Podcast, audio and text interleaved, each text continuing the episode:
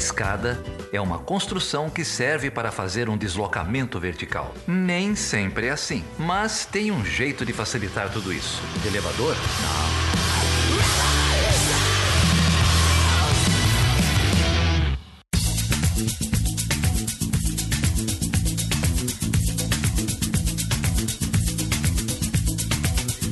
Sejam bem-vindos e sejam bem-vindas a mais uma edição do Chutando a Escada. Eu sou o Geraldo Zaran. E eu sou a Débora Prado. E aí, Débora, tudo bem? Tudo jóia, Geraldo. Como é que, que você tá? Que satisfação conversar com você, viu? Bom demais. Fiquei sabendo que teve uma gravação em São Paulo aí. Teve uma gravação ao vivo, menina. Pus o Felipe lá para falar na frente de uma plateia. Ele falou que ficou super nervoso.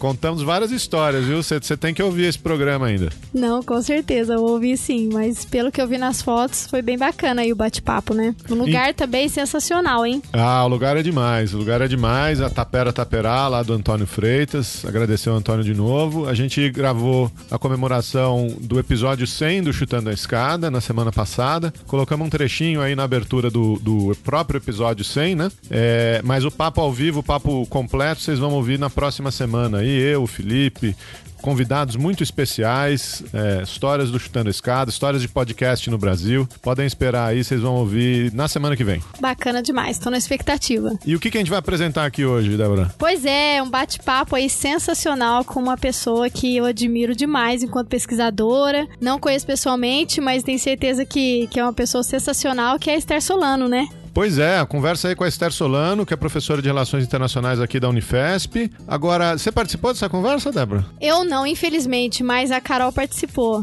Ela pois é, eu também não. Então a gente vai ouvir aí que nem os ouvintes. vai ser um programa surpresa, mas eu tenho certeza que, que o papo deve estar tá ótimo, né? Não, com certeza. Nossa, ela tem publicado muito sobre a questão do conservadorismo no Brasil, né? Então é uma pessoa aí importante pra gente discutir, sobretudo no contexto aí que a gente tá vendo hoje, né? É isso aí. E eu tenho uma novidade aqui pros ouvintes que é o seguinte: no ano passado, a Esther Solano foi organizadora de um livro é, chamado Ódio como Política: A Reinvenção das Direitas no Brasil. Um livro publicado pela Boitempo, né? Que conta com a participação de muita gente boa aqui, da própria Esther, do Luiz Felipe Miguel, do Henrique Vieira, pastor Henrique Vieira, que também andou gravando aí podcasts é, ultimamente. É, do Carapanã, nosso amigo lá que grava de vez em quando com uh, o Vira Casacas e com o Anticast. Então, é um, um livro aí com, com, vários artigos discutindo a questão uh, do fortalecimento e da reinvenção das direitas no Brasil. E o que, que a gente faz com o livro? A gente doa para os apoiadores do Chutando a Escada, não é isso? É isso aí, que coisa boa, hein? Nossa Senhora! E esse livro é super recente, né? Ele foi publicado em 2018. É um livro sensacional, um livro muito bom. É, um livro curtinho, é, com muita gente boa, vários artigos bons, Gilberto Marangoni também, muita gente boa, Rosana Rocha Pinheiro, muita gente que a gente ainda quer conversar, ainda quer chamar aqui para passar pelo Chutando a Escada. E eu vou fazer a mesma coisa que eu fiz é, quando passou a Márcia Tiburi aqui pelo Chutando a Escada. A gente vai fazer o seguinte: é, a gente tem um sistema de apoiadores aqui no Chutando a Escada. Se você quiser apoiar o podcast, entra lá em chutandoescada.com.br barra apoio. Você pode dar uma contribuição aí mensal para manutenção desse projeto. E eu vou sortear esse livro aqui aqui, Ódio como Política, organizado pela Esther Solano, com os primeiros 10 apoiadores, novos, primeiros novos 10 apoiadores que entrarem, que começarem a apoiar o Chutando a Escada essa semana, vão concorrer ao livro da Esther Solano, organizado pela Esther Solano, doado pra gente pela Boitempo, O Ódio como Política. Muito bom. É isso aí, participem. Vamos ajudar aí a alavancar o nosso projeto, né, Geraldo? É isso aí. E aí, como, como o Felipe sempre fala, é o preço um cafezinho aí. É o preço de um cafezinho. É, nem de um cafezinho em muito lugar, né? É verdade, com certeza. No aeroporto, muito menos, né? E o que você andou aprontando aí esse mês, Débora? Você foi lá em Poço de Caldas, foi? Fui, nossa, foi, um, foi uma participação muito boa. Eu conheci, enfim, né, a Carol pessoalmente. Para quem não sabe, a gente não se conhecia ainda ao vivo. E ela me convidou para participar lá de um debate Mulheres e Política. Foi Mulheres em Debate, foi o tema da palestra. Foi muito legal. Foi foi muito bom conhecer o lugar, né? A PUC lá em Poço eu também não conhecia. Foi um bate-papo bem importante, assim. A Carol discutiu a questão das mulheres na ciência, trouxe vários dados. Foi um bate-papo muito legal. Eu só lamentei que a gente acabou tendo alguns problemas de organização, não conseguimos gravar uh, essa conversa. Então faremos outros encontros aí pra gente conseguir gravar e lançar com o episódio do Chutando a Escada, né? Tomara, tomara. Estamos aqui aguardando. Mas foi, quero agradecer aí o convite da Carol, os professores que estavam lá, o pessoal muito bacana, uma galera muito boa aí, que os, as alunas também, os alunos muito interessados, uma turma muito muito firme lá em Poços, hein? Legal. Falando em agradecer, eu estava falando aqui dos apoiadores, quero agradecer também os novos apoiadores do Chutando Escada nessas últimas semanas, o Patrick Andrade e o Davi Rodrigues, que passaram aqui a apoiar o podcast. A gente convida todo mundo aí que puder é, a ajudar a gente, ajudar na manutenção desse projeto. É, e sabe o que eu fiz no, no fim de semana agora, Débora? O que, que você aprontou? Eu fui lá na Perifacom. Foi uma feira nerd, uma feira de cultura geek, é, organizada lá no Capão Redondo, na Fábrica de Cultura do Capão Redondo. É, teve uma mesa de podcast, a Ira do Ponto G estava lá, tinha participação do pessoal do, do HQ da Vida, é, uma mesa muito bacana. Eu fui só assistir, né? Mas queria salientar aí os, os, criadores de conteúdo, os artistas da periferia, essa iniciativa super legal né, de difusão de cultura, de valorização da periferia, é, um, uma, um um evento super legal, uma proposta que a gente apoia de todo o coração, que a gente puder. É, nos próximos episódios aqui vou falar um pouquinho mais dos criadores de conteúdo, dos desenhistas, dos roteiristas que eu vi passar por lá. Tem mais surpresa aí para os ouvintes do Chutando a Escada também. Mas deixar esse abraço aí pro pessoal do Capão Redondo. Foi feito lá na Fábrica de Cultura do Capão Redondo. Parabéns pelo evento, parabéns pela, pela iniciativa. Que venham mais como essa. É isso aí. Vamos, coloca o link pra gente acompanhar, Geraldo, desse projeto que eu também quero conhecer mais. É isso aí. E agradecer aqui o pessoal que apoiou o nosso último episódio, que curtiu nas redes sociais. É, Francisco Amorim, o Gabriel Dagosta, é, o pessoal lá no, no site também deixou, deixou comentários no site. A Gorete Lira deixou um, um comentário lá, chegou ao podcast, falou que vai começar a maratonar. Coitada da, da Gorete, vai ter que ouvir todos os episódios, 100 episódios até agora. Começa pelo Elas, faz favor pra gente. Ah, boa, boa. Tem muita gente falando que prefere o elas, né? é, olha, já, já escutei isso aí, hein? Inclusive, a gente tá em dívida, né? Porque agora esse mês a gente não conseguiu postar esse bate-papo lá de Poços, mas aguardem. Eu não cobro, porque senão já me acusam, né? Mas é, eu andei ouvindo aí falar que tem gente sentindo falta do Elas. Não, vai sair, vai sair sim, com certeza. E deixar um abraço também aqui pro Rafael Bono de Godoy, que curtiu a música, a trilha sonora do, do último episódio. É, uma música, a música Latinos em Estados Unidos, do Willy Colon e da Cecília Cruz. Lembrar vocês que o Chutando a Escada está no Spotify, vocês podem ouvir lá no Spotify, e as playlists dos episódios também estão no Spotify. É só olhar aí na descrição do post, cada episódio tem a sua playlist lá no Spotify. É isso aí. Bom, e também no Twitter nós tivemos aí um feedback bem, bem bacana com as curtidas e o pessoal comentou sobre a conversa com o Felipe Loureiro. Aqui tivemos a Jéssica Maria, o Vosh D, Elisa e Ricardo Vitorino. Um abraço para todo mundo aí, pessoal. É isso aí, gente. Obrigado. Vocês podem sempre falar com a gente no Twitter, no Facebook e no Instagram, sempre como Chutando a Escada. Tem lá o site, o chutandoescada.com.br e o e-mail, perguntas@chutandoescada.com.br. É isso aí. Quem não seguiu a gente, segue a gente aí no Twitter ou outras redes sociais. É isso aí. Vamos pro papo? Vamos, vamos escutar Esther Solano, que eu tô ansiosa aí para escutar esse bate-papo. É isso aí, eu também. Aprenda a coreografia da música, seja patriota.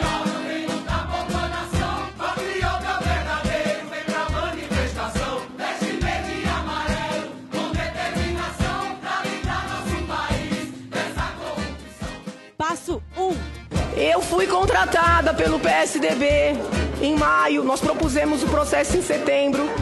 Eu fui contratada pelo PSDB em maio. Recebi 45 mil reais para fazer um parecer. O juiz Sérgio Moro pediu desculpas ao Supremo Tribunal Federal por polêmicas sobre grampos no caso do ex-presidente Lula. O juiz tirou o sigilo de conversa entre Lula e a presidente Dilma. Ofício, o juiz Sérgio Moro da Operação Lava Jato pediu respeitosas escusas à corte pela retirada. Passo 2. O MBL acabou de fechar com, a, com o PSDB, DEM, PMDB, uma articulação para eles ajudarem, e aí ah, também com a força sindical, que é o Paulinho, né? uma para divulgar o dia 13 com uma, usando as máquinas deles também. Enfim, usar agora uma, uma força que a gente nunca teve. E foi o Belli que montou isso. O jornal Folha de São Paulo diz que, em gravação, o ministro do Planejamento, Romero Jucá, sugere pacto para deter a Lava Jato. De acordo com a reportagem, em conversas ocorridas em março entre o ministro do Planejamento, Romero Jucá, e o ex-presidente da Transpetro, Sérgio Machado, Jucá sugeriu que uma mudança no governo federal resultaria em um pacto para estancar a sangria representada pela Operação Lava Jato. Passo 3. Perderam em 64. Perderam agora em 2016. Pela família e pela inocência das crianças em sala de aula que o PT nunca teve. Contra o comunismo, pela nossa liberdade. Contra o Fórum de São Paulo, pela memória do coronel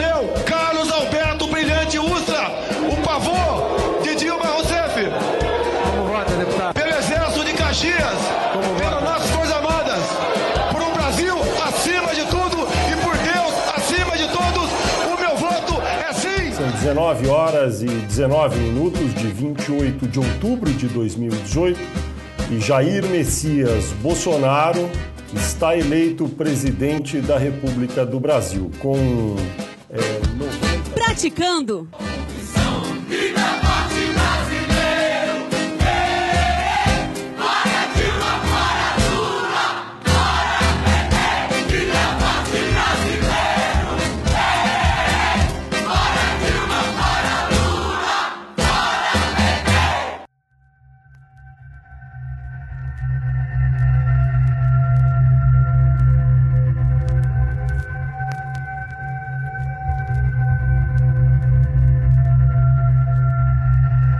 Bom, então a gente está aqui hoje com a Esther Solano, é, cientista social e, e também, posso falar ativista, né, Esther? Pode, pode. E a Esther tem feito um trabalho muito interessante já há alguma uma década quase, né, estudando os movimentos sociais, os movimentos políticos no Brasil. É, e tem feito um trabalho muito interessante, principalmente na, na época do Bolsonaro. Eu até agradeço você ter disponibilizado o seu livro, é, serviu bastante de, de fomento para várias discussões que a gente fez em, em, sala de aula e tudo mais. Então a gente queria conversar, primeiro agradecer você estar aqui com a gente. É uma honra e um prazer. É sempre bom conversar com mulheres tão empoderadas e, e tão fortes. E, bom, e a gente queria então que você falasse um pouco sobre o seu trabalho e o, sua trajetória, suas pesquisas. Vamos ver onde você quer começar. É, ah, se vocês quiserem, eu acho que é bom comentar um pouquinho, né, dessa, dessa última pesquisa aí com o campo conservador, uhum. bolsonarista, de direito, Isso. né? Porque, inclusive, assim, a, a pesquisa surgiu um pouco como uma provocação à academia, né? Porque eu acho que é interessante que eu sempre digo, quando Trump ganhou as eleições, ninguém esperava da academia, né? Quando o Brexit né, foi votado, também ninguém esperava, né? E aqui, quando o Bolsonaro ganhou, acho que tinha muita gente que esperava um milagre até o último momento. Então, na verdade, a minha perspectiva era que hum, essa extrema-direita estava ganhando muito espaço, né? Politicamente, mas não só politicamente, socialmente também, e muitos setores acadêmicos, intelectualizados, a própria imprensa, não estavam entendendo e não queriam entender muitas vezes, né? Escondidos eh, num preconceito de falar, ah, é todo mundo fascista, pobre de direita é burro, quem está pedindo o impeachment da Dilma é golpista, né? Então, um, certo preconceito acadêmico, intelectual que me incomodava muito, né? Porque no final das contas, se a gente quiser de fato lutar contra essa extrema direita intolerante de hoje, primeiro passo é entender né, o que está acontecendo e eu acho que essa era um pouco uma provocação. Nós temos que estudar, entender, estar atentos, escutar as pessoas, porque de fato eu acho que é um fenômeno mundial e nós temos que avaliar e analisar primeiro para combater. Né? Não, essa pesquisa você começou em 2017, né? E se estendeu até 2018. Na verdade, em 2015, nas Hum. manifestações pro impeachment, eu já estava né, com eh, alguns pesquisadores, colegas, pesquisando quem que estava nas manifestações, por quem que estava lá, e continuar pesquisando Bolsonaro foi só como um alongamento natural, né, porque aí nós passamos desse conteúdo anti-PT, né, do impeachment, a uma continuação que foi, na verdade, a proposta eleitoral de Bolsonaro. Então, tudo, na verdade, assim, eu, eu comecei a pesquisar mais intensamente em 2013, né, nas grandes manifestações, com os- o Black Bloc, pesquisando que seja violência, e parece que foi tudo um contínuo, né? De 2013 até agora, parece que houve uma, uma avalanche política depois, atrás de outra avalanche política, e aí eu digo, eu entrei na Avenida Paulista e nunca mais saí de lá, né? É, é isso que eu ia falar, porque é, o teu livro de 2014, né, o Mascarados, uhum. é, se referia, o objeto de estudo foi do ano anterior, né, das marchas de 2013, então uhum. de lá para cá, a impressão que dá é que de fato as coisas vinham acontecendo numa avalanche e a pesquisa não parou, né, e eu entendo também a tua pesquisa como do Bolsonaro, como um movimento é, natural desse esforço que começou em 2013, é, e agora você acabou de confirmar essa impressão que eu tenho, né? Mas o livro Mascarados, eu acho que foi o primeiro trabalho, enfim, que o grande trabalho que você fez nesse, nesse esforço de entender não só as marchas, mas o conservadorismo, é isso? Uhum. E, isso também foi interessante. Em 2013, eu acabava de chegar a São Paulo, né? Então, eh, eu sou da Espanha, né? Há, nove anos que moro aqui, mas eu cheguei a São Paulo em 2013, então ainda estava entendendo, né, a dinâmica de uma grande cidade como São Paulo. E vim, cheguei justamente em junho de 2013. Então, foi assim, aquele momento, né? Foi chegou no olho do furacão. Exato. Muito interessante, né? Essas ironias do destino, né? E aí eu comecei a estudar o Black Bloc, bem um pouco agora como no fenômeno Bolsonaro, com uma certa provocação intelectual também, porque tinha bastante gente perto de mim, então amigos, colegas, né, a própria imprensa, meio que taxando o fenômeno como uma coisa muito banal. Então, esses meninos só sabem jogar pedra, né? É uma coisa muito superficial, como uma crítica, eu diria muito infantil, inclusive, sem entender muito bem o fenômeno que estava por trás, né? E, e eu, eu me perguntava, será que não tem histórias interessantes por trás dessas máscaras? Será que não vale a pena uma conversa, né? tentar, tentar entender um pouco o que está acontecendo? E aí saiu uma pesquisa que eu acho muito rica, né? Mas é interessante, né? Porque sabe que teve gente na época do Black Bloc que falava para mim, para que, que você vai entrevistar esses meninos? Não tem nada para falar, né? E aí depois, nas manifestações do impeachment e com bolsonaristas, teve gente que repetiu a mesma coisa, né? Para que, que você vai entrevistar esse povo? Não tem nada para falar, né? Então, acho que essa certa cegueira intelectual, esse preconceito intelectual, para mim é um pouco a grande motivação do meu trabalho, né? É, e a imprensa também pintava como um grupo de vândalos, né? Sem propósito, sem agenda. Uhum. Como você descobriu os black blocs? O que você definiria deles? E, assim, eu lembro, na época você deu até uma entrevista no Jô Soares falando sobre o tema, não foi? Ficou famosa. E, e eu lembro que você, né, inclusive falou que, que não era um, uma ideologia e tudo mais, mas mais uma tática. Explica um pouco pra gente esse seu entendimento deles. Sim, é isso mesmo. Na verdade, o meu entendimento parte de, das entrevistas que eu fiz com eles depois de um acompanhamento de muito tempo, né? Praticamente um ano, né? Que eu fui convivendo nas manifestações e depois, enfim, encontrando eles, né? Para entrevistar. E, e basicamente, assim, o que eu encontrei que acho que foi o mais interessante, essa ideia que vários dos, eh, dos eh, jovens, né? Falavam para mim, muitos jovens periféricos, né?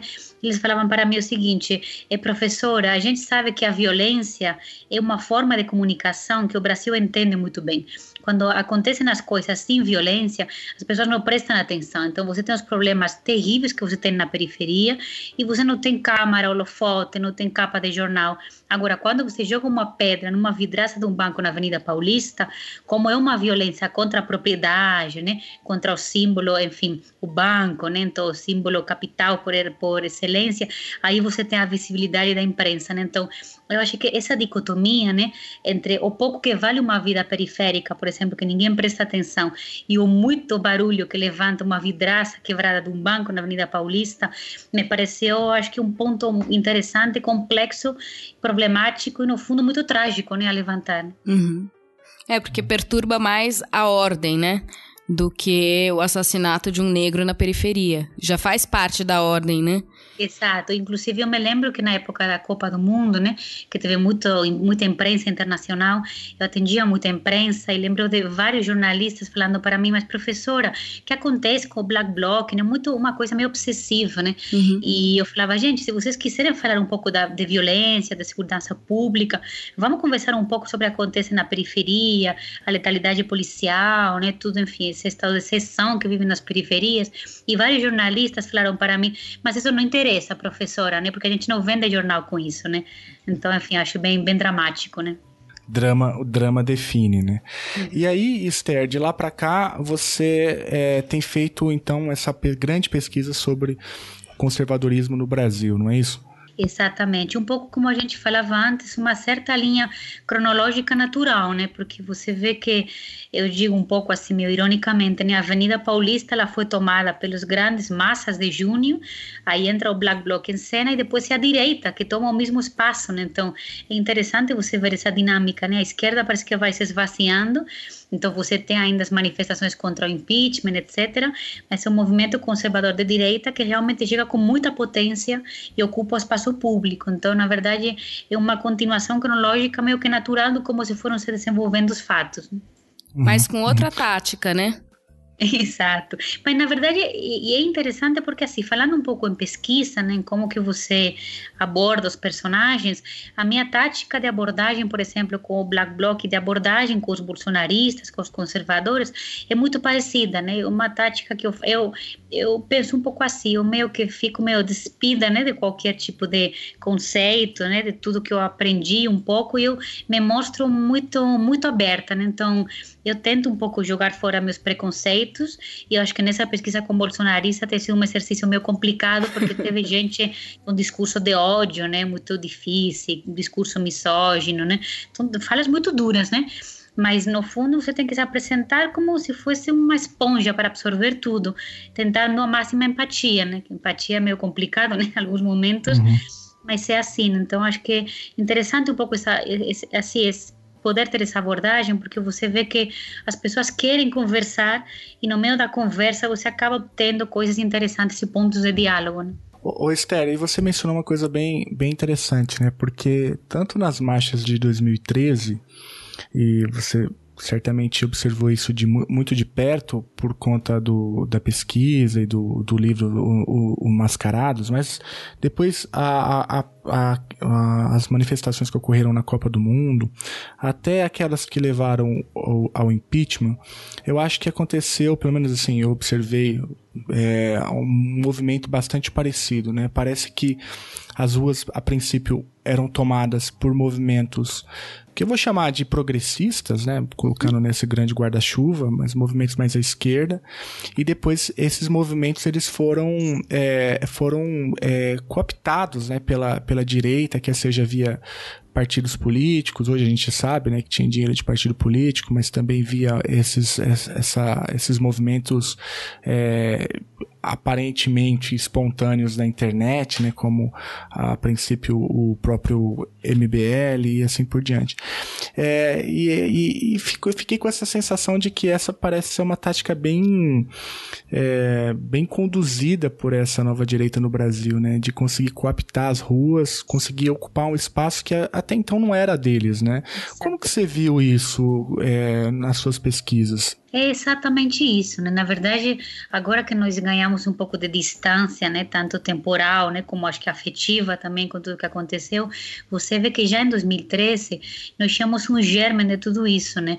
E você já tinha um certo discurso, em alguns momentos nacionalista, né, então a família, a bandeira, a questão da corrupção que foi fundamental, né? A corrupção é um vetor que chega a 2013 até agora, que é fundamental para entender o auge do bolsonarismo, né? A Lava Jato, né? Uhum. Essa criminalização da política. E depois, muito que você comenta, por exemplo, o MBL surge em 2013, todo mundo começava a pensar no, que era, enfim, aparecia um grupo pequeno, espontâneo, mas aí nós vemos hoje né, as redes de financiamento, principalmente que tem dos sintaxes neoliberais dos Estados Unidos, né, a Fundação Atlas, etc. Então, acho que o que aconteceu foi uma conjugação né, muito interessante de primeiro um declínio, um declínio, né, um certo drama da esquerda e fundamentalmente do PT, né? Você tem a crise econômica, a crise de governabilidade, a Lava Jato, né? Acho que avançando muito drasticamente no PT, né? E, por outro lado, portanto, uma direita que se organiza muito rapidamente, com muita agilidade, eu acho que estrategicamente muito bem, e, na verdade, aglutinando vários setores dessa nova direita. Então, você tem esses sintaxes neoliberais, como o MBL, o Vem para a Rua, mas você tem também depois a Fiesp, né, conclamando para o, para o impeachment, as igrejas evangélicas, pentecostais, neopentecostais, se juntando também a esse grupo, né, aí os setores militaristas, né, com essa ideia de mais punição, militarismo, etc. Então, na verdade, uma grande conjunção conjugação né, aí de grupos de direita diversos que eu acho que estrategicamente souberam capitalizar muito bem esse descontentamento provocado pela crise econômica e política. Uhum. É, e há também uma diferença em termos de, de discurso, de como ele é apresentado e de estratégia de mobilização, né? Voltando um pouco para esse paralelo entre 2013 e até o início de 2015, quando a gente tinha um movimento mais contra o impeachment um pouco mais presente, então a esquerda estava mais presente, mas a gente vê que as estratégias de mobilização, de protesto da esquerda são bem diferentes daquelas micaretas e abadás que, ou o pato da Fiesp, né? São. Uh, são elementos simbólicos, mas assim, que diferem. Com, a gente não consegue imaginar uma, um Lula livre com uma dancinha daquelas, né? Mas que de outra forma tiveram um apelo para uma massa que até então não se ocupava de política, né? Então, assim, eles têm um certo mérito em conseguir mobilizar isso, né? Como você vê essa leitura desses do que é política é, é, a gente tem um conceito bem interessante que é o de contrapúblico, né? Que é esse público que estava silencioso, mais adormecido, né? Aquele público que não aparecia politicamente e que ele, de alguma forma, é, o famoso gigante acordou, né? De fato, teve uma parte do gigante que acordou politicamente, né? Então, é um pouco essa ideia desse público que não estava atuante politicamente e, de um, e num momento passa a tomar as ruas, passa a tomar a internet, né? A gente diz as ruas e as redes, né? Porque a rede foi colonizada totalmente também por os grupos da direita, né? Então é interessante isso, um público mais adormecido politicamente que vai se empoderando né, nesses, nesses anos. Logicamente, o problema é que o empoderamento desse grupo tem a ver com a intolerância, com ódio, com a política da inimizade, etc. Né? Mas isso acontece de uma forma relativamente rápida e tem um conceito aí interessante que o dessa a nova direita pop, né, o fascismo pop que a gente está começando a falar, que são esses grupos dessa extrema direita ou simplesmente direita que utilizam-se de uma linguagem mais pop, né, mais sedutora, mais juvenil, então é o meme, é o pato, a caricatura, uma coisa que que faz rir, né, uma coisa lúdica para passar as suas mensagens, né?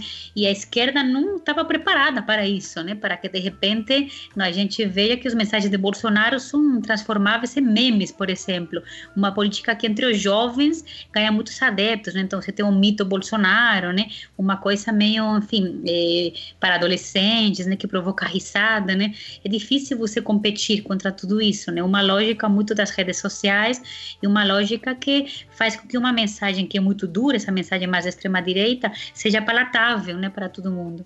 É, essa é uma ideia bem, bem interessante, né?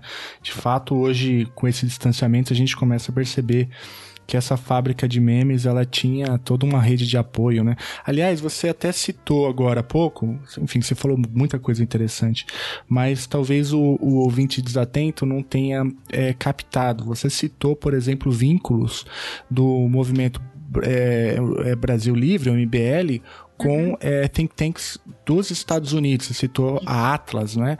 É, você podia explicar um pouco mais para o nosso ouvinte do que, que se trata? A Atlas Foundation né, é, é uma fundação estadunidense cujo propósito é basicamente é levar o, é, o neoliberalismo para o mundo, né, espalhar a ideologia neoliberal. Então, é, ela está configurada, ela é uma matriz estadunidense, mas está configurada por muitos satélites em vários países do mundo, né? Então, em Latinoamérica nós temos várias, entre aspas, filiais, né, da Atlas Foundation, e aqui no Brasil a mesma coisa, né? Você vê que esses são think cuja proposta é exatamente isso, é espalhar, divulgar a ideologia neoliberal. Então, a gente tem aqui, por exemplo, acho que os mais conhecidos, né? o Instituto Von Mises, por exemplo, uhum. o Estudantes pela Liberdade, né? que é onde surge o MBL. Então, isso é interessante porque você tem, na verdade, uma matriz estadunidense com essa, acho que com, esses, eh, com essa ideia de levar essa ideologia neoliberal para os diversos países. E aí, em cada país, a estratégia é diferente. Né? Então, no Brasil, qual que foi a estratégia do MBL?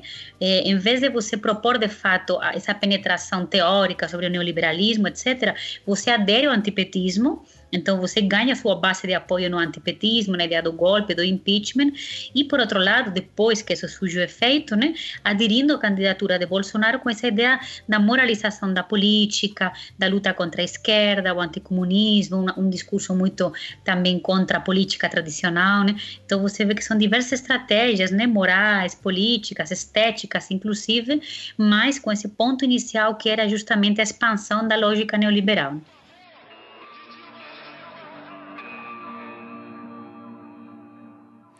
Idolatrando fascista, apoiando a tortura e o povo manipulado quer te pôr no poder. Eu sou a guerra civil, não temos só ditadura. E se alguém tem que morrer, então que morra você. Vocês falam em nome de Deus, mas são diabo. E o seu conceito de família anda atrasado. Sou Marielle, mestre Mo, eu vim da lama, lapidado, pique diamante de Serra Leoa. Eu tô aqui, meu sangue ferve na verve do caos. E a minoria que eu sou não faz parte dos maus. Tenho ódio em ver o filho do pedreiro se formar, porque seu pai pagou 10 anos de facu particular.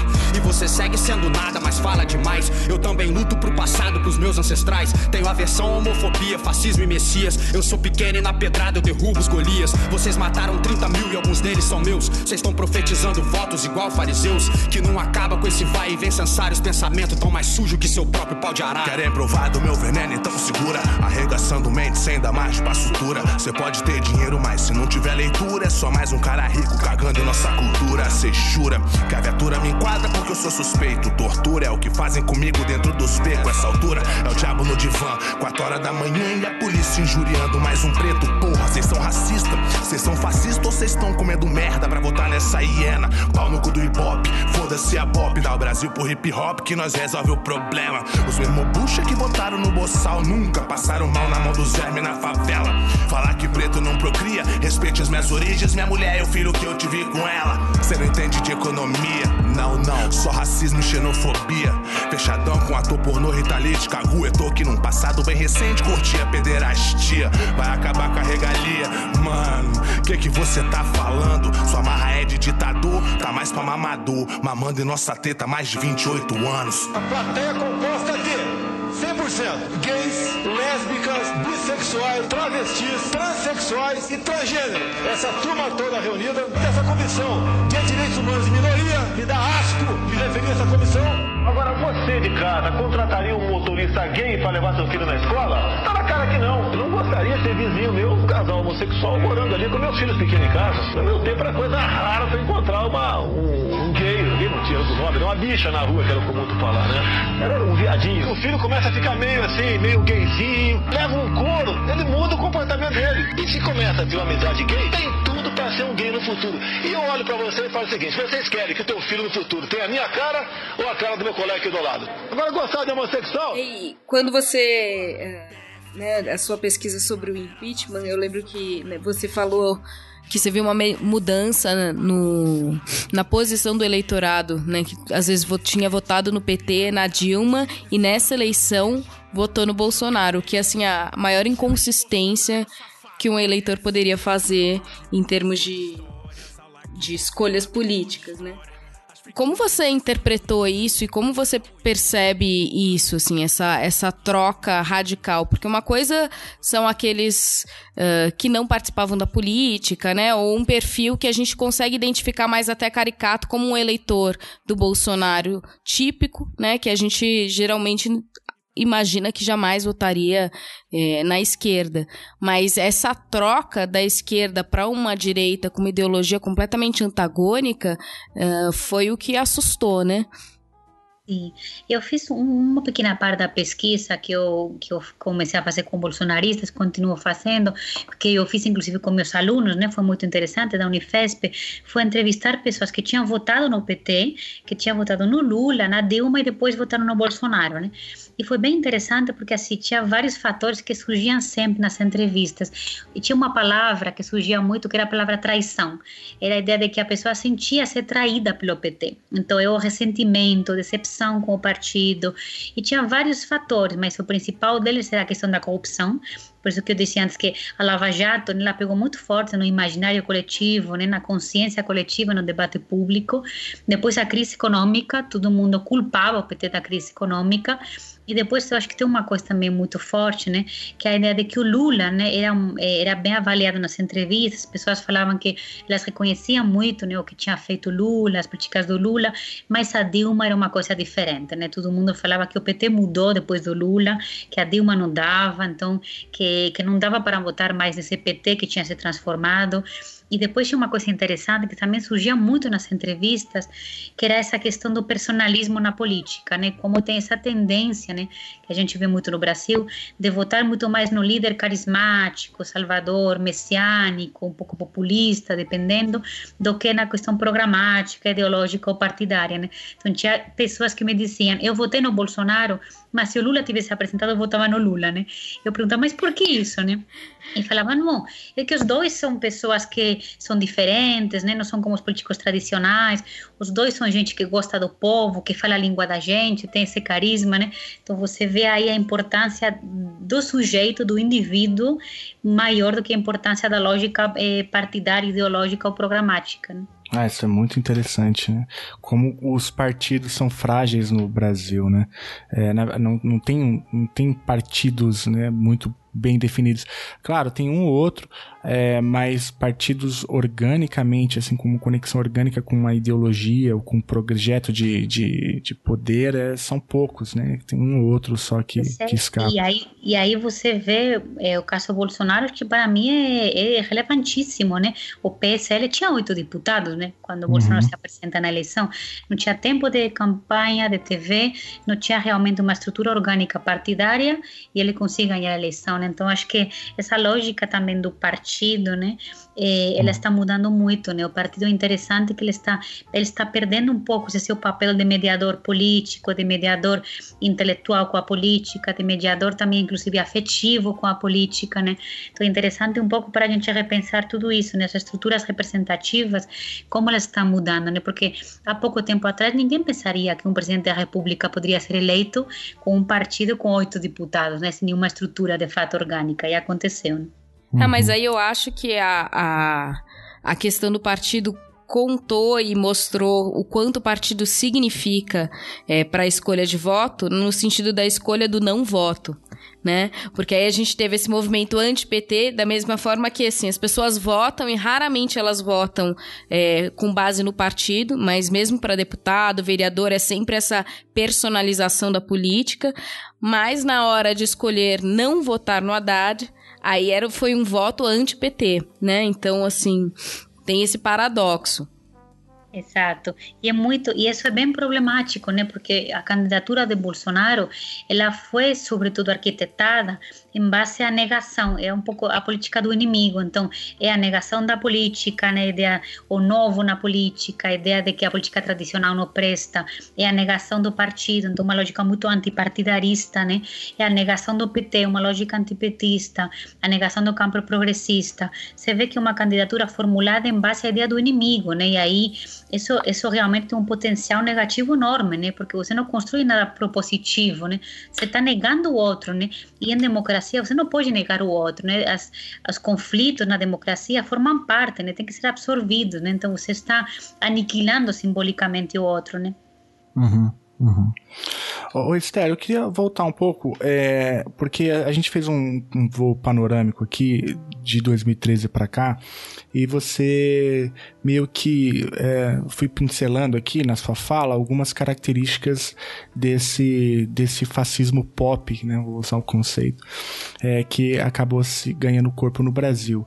É, você citou desse público adormecido, né, até fez ali a, a brincadeira com o gigante que acorda, o papel das redes sociais, da, do apoio externo com a Atlas, é, essa leitura, é, a aproximação com esse militarismo, mas você citou também é, dois, é, duas dimensões né, desse, é, desse fenômeno que vai desembocar no Bolsonaro que eu acho bastante interessante. Né? Que o primeiro é o movimento é, neopentecostal, né? Uhum. E o segundo é um movimento que eu vou chamar aqui de punitivista, não sei, né? Que vai acabar talvez é, desembocando em projetos como a, a maioridade penal, enfim, uhum. posse de arma e talvez também um pouco na, na Lava Jato. E você tem é, dois textos muito muito interessantes, um sobre o, o, o título, né, do que você coloca o lavajatismo e o outro é o que você chama de espetáculo moralista da justiça messiânica. É, eu queria que você falasse um pouco pra gente aí dessas duas dimensões do esse, o lavajatismo e, a, e o espetáculo moralista. Sim, sim, eu sempre digo que assim, o, lavajatismo, a Lava Jato, né, é fundamental para entender a vitória de Bolsonaro. E quando eu falo lavajatismo, na verdade é uma conjugação de vários fatores, né? O primeiro é uma operação contra a corrupção, que tem como consequência uma criminalização da política, né? Eu sempre digo que, obviamente, uma operação contra a corrupção tem um caráter pedagógico, né, importante, mas uma operação contra a corrupção nos moldes da Lava Jato leva a uma perigosa criminalização da política, uma negação da política. Por quê? Porque ela foi primeiro uma relação muito promíscua com a imprensa, então por isso uma operação espetacular, teatralizada. Em vez de ser uma operação cautelosa, como toda operação né, deveria ser, ela joga muito uma promiscuidade com a, com a imprensa. O próprio Sérgio Moro, na dissertação de mestrado dele, ele fala que imprensa e a opinião pública são instrumentos né, do juiz. Né? E isso, isso é, enfim, quase isso você quase está uhum. provocando o linchamento público né, com esse tipo de afirmação. Né? Depois também uma, é uma operação que provoca muito essa ideia hum, da moralização da justiça, né? Você coloca essas grandes figuras como Sérgio Moro, Dallagnol, como se fossem também salvadores, né? Figuras messiânicas.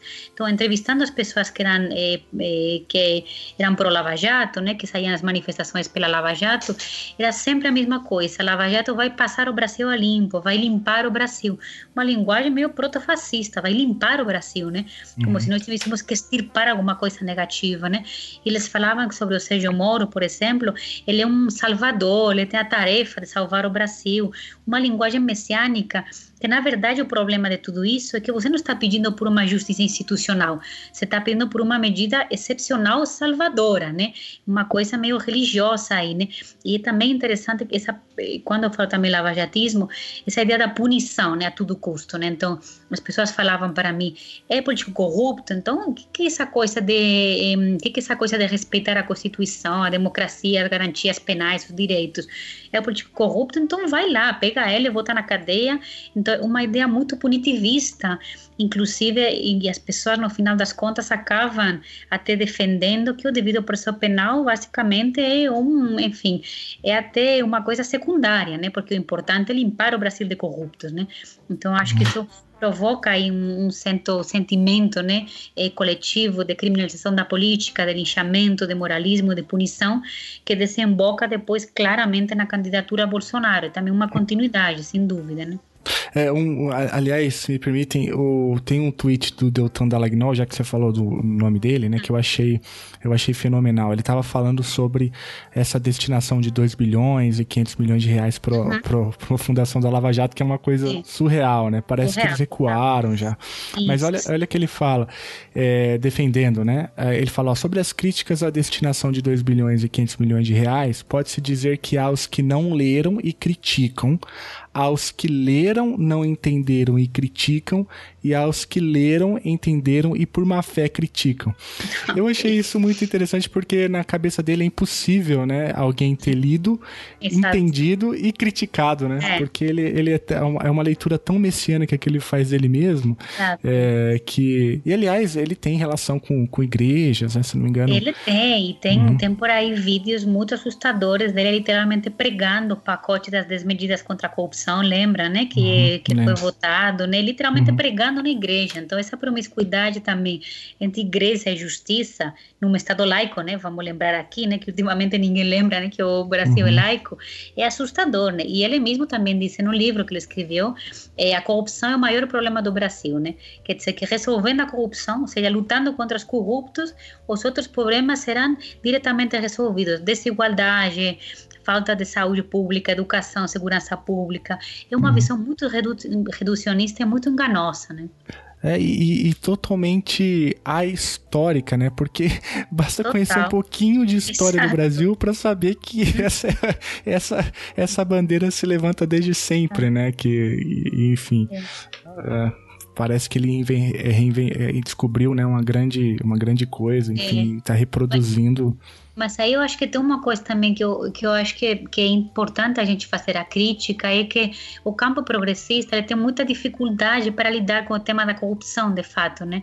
Então a gente acaba não entrando nesse tema, assim como a gente tem muita dificuldade para entrar no tema da segurança pública e deixamos essas questões monopolizadas, né, por uma direita que é moralista, que é punitiva, que às vezes é de fato extrema direita. Então acho que nós temos que entrar nesse tipo de agendas, né, para ter uma uhum. contranarrativa para oferecer também outro tipo de respostas diferentes das que nós estamos vendo. Uhum. É, e esse, né, essa linha desse ativismo judicial também leva nessa, né, nesses paradoxos que a gente vê hoje de julgamento, inclusive da própria situação do Lula, né? A gente vê o quanto isso é perigoso, assim. Por um lado, a gente tem um sistema constitucional que tem várias brechas e que permite essa interpretação, de certa forma, um pouco pessoal, né? Que acho que esse ativismo se, se resume um pouco nisso, nessa interpretação pessoal, nessa personalização da justiça, onde cada um dá a sua cara e e coloca a sua agenda. É, e aí, só que a gente não vê o contraponto. Isso é positivo, de certa forma. Uh, aliás, positivo no sentido de que poderia ser utilizado para que se fizesse uma certa justiça com minorias e com grupos que acabam ficando fora dessa interpretação geral, mas por outro lado o que a gente vê é que isso tem sido utilizado só para reforçar esse conservadorismo, né? A gente estava falando e eu fui dar uma olhada aqui vi que essa, essa discussão desse ativismo uh, judicial data do, dos, vem dos Estados Unidos e, e foi muito utilizada, inclusive, para se explicar e se legitimar é, a segregação racial, né? Então a gente vê o quão é perigoso isso e o quanto isso não é neutro. Eu acho que isso é muito importante, né? A gente cria uma estrutura de três poderes onde a gente atribui ao judiciário essa noção de justiça no sentido de ser uma neutralidade na interpretação da lei e o que a gente tem visto aí desde o do processo, né, de impeachment com a prisão do Lula na Lava Jato, principalmente, o que se caracterizou é que é, o judiciário é completamente político, né? Totalmente. Acho que você tocou em coisas bem importantes. Primeiro, o perigo desse discurso da suposta neutralidade, né? Então, o discurso do eu não sou político, sou gestor, né? eu não sou ministro político, sou técnico, né? Esse discurso é realmente assim, predatório, né? Porque você esconde questões ideológicas por trás de uma aparência, de uma aparência neutra, né? Então, realmente é perigoso isso, né? E depois, eu acho que o que fica claro nesses últimos anos é que o judiciário brasileiro, ele está, enfim, ele é transformou-se num monstro, né? Ele realmente está totalmente inchado, né? inflado, né? E aí você vê uma uma judicialização da política, né? Então é aquele efeito, né? A política está cada vez mais desacreditada, o político tradicional cada vez tem menos confiança da população e os juízes, o judiciário vai ganhando essa confiança, vai ocupando espaço, assim como por exemplo os militares, forças armadas que vão ganhando também esse espaço de confiança, né? E isso obviamente numa democracia é bem perigoso, né? Então eu acho que essa essa hiperjudicialização da política é uma coisa que nós temos que combater sem dúvida, né? Mas esse ativismo do judiciário também interessante é que agora nós estamos falando muito sobre isso, mas o judiciário brasileiro ele é tradicionalmente conservador e nós temos mais de 700 mil presos nas cadeias, a maioria por crimes pequenos crimes contra o patrimônio, pe, pequena eh, porte de, de, droga, né? Isso é, é um, judiciário que, que tem essa, esse, esse matiz, né? Esse vetor racista, classista, ainda muito patriarcal. Então, acho que a primeira coisa que a gente tem que pensar claramente numa certa democratização mais ampla da política, é a democratização do próprio judiciário também fera sublime da folha. O inimigo, o quilombola, conta histórias feito forte. Gigante, o patriota que rebola, chupando as bolas do Trump. Dólar, pátria pela prata, venda preço de banana. Seu discurso barato vem das lojas americanas. Qual o slogan? Em Capitão América, bandido bom faz propaganda da indústria bélica. Traz a praga pra cá, um cidadão paga pra ver. Vilões de HK matando heróis de HQ. Lembra que a polícia que mais mata também é aqui, mas morre mais com mais é mais. Sangue pobre que escorre. Nessa equação a violência é igual a lucro. Negligência multiplicando fardas no sepulcro. Enquanto lero, lero, tu não é Ronald Reagan. Tu é o recruta zero com QI do chefe William. Marcha soldados, chama o sargento pincel. Uma anta quer explodir uma bomba dentro do quartel. Tu quer o Brasil? Escreva uma redação primeiro. O tema é tudo que eu fiz pelo Rio de Janeiro. Calcula em 30 anos o trabalho dessa mula. Dá pra conta nos dedos da mão esquerda do Lula. Grande louco, sem eloquência, passa por grande louco. E os fãs só falam merda, deve ser ventríloco. Cristão dedica aos gays um ódio hipócrita e covarde. Não tem papas na língua, na infância teve padres. É, então, mas aí a gente vê os dois movimentos, né? A gente vê de um lado o judiciário se politizando e sendo proativo no sentido, né, e aí de figuras Moro, Dallagnol, de assumirem um papel político é, e não jurídico, né, nessa concepção que a gente tem do, de um judiciário independente.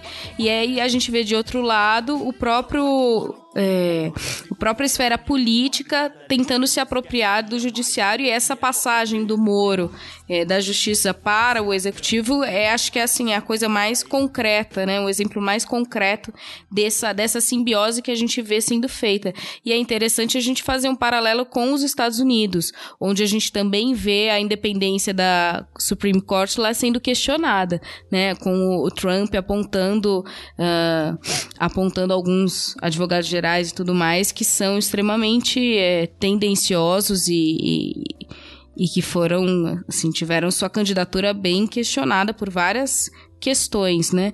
Então essa, é, eu acho que não é um movimento só daqui, pensando pelo menos no caso norte-americano, né? É, não, totalmente. Essa politização da justiça e a judicialização da política, né? O movimento, você falou muito bem nos dois sentidos, né? E claramente acho que o problema é que tudo isso vai enfraquecendo institucionalmente o país, né? E o Brasil não é um país que tenha uma solidez muito robusta institucional, politicamente falando, como para ainda ter um enfraquecimento maior, né? Então, é, eu acho que essa penetração dos poderes, né, uns com os outros, né? E essa promiscuidade, né, muito perigosa, no final isso acaba enfraquecendo institucionalmente e você acaba passando uma mensagem muito negativa para a população, né? Que, que essa interferência é boa, inclusive e é desejável, né? Então tem muitas pessoas, isso surge muito nas entrevistas, que dizem, bom, como a política não funciona, então vamos deixar os juízes tomar conta. Ou, da mesma forma, como a política não funciona, vamos deixar os militares tomar conta, sabe? Isso, isso é bem perigoso, né? perigosíssimo. E aí, Esther, você tem esse é, artigo recém-publicado, né, chamado Eu Voto no Bolsonaro porque ele vai mudar o Brasil. Eu vou uhum. deixar aí todo, toda a referência na descrição desse episódio para o ouvinte. Mas, é, e aí o, o, o, título do artigo continua, né? Escutando os eleitores de Bolsonaro. Você já mencionou Isso. aqui que você escutou bastante os eleitores de Bolsonaro. Eu acho que a tua amostragem é de 2018, né? É, é, Essa desse artigo 2017, né? Porque eu ah, entendi que era mais interessante começar antes do período eleitoral para ficar estar mais tranquilo. E aí eu continuo em 2018, mas essas últimas entrevistas de 2018 não foram publicadas ainda. Ah, entendi, entendi. É, e, eu tenho curiosidade de saber quais são o, o, qual, o que, que vai sair da pesquisa de 2019, né? Porque agora já é governo, né? E, e aí imagino que já deve ter alguma oscilação, porque a quantidade de atrapalhadas foi absurda nesses primeiros três meses, né? Eu sabia que ia ser ruim, mas eu não imaginava que ia ser tanto, né? Mas enfim, é, quais são os achados aí principais da, da, da pesquisa fazendo é, esse levantamento de 2017 e você pode antecipar algumas coisas do, do levantamento de 2018? Ah, eu acho que o mais importante de ser falado é, é, um pouco meio que desconstruir a ideia do votante de Bolsonaro, né?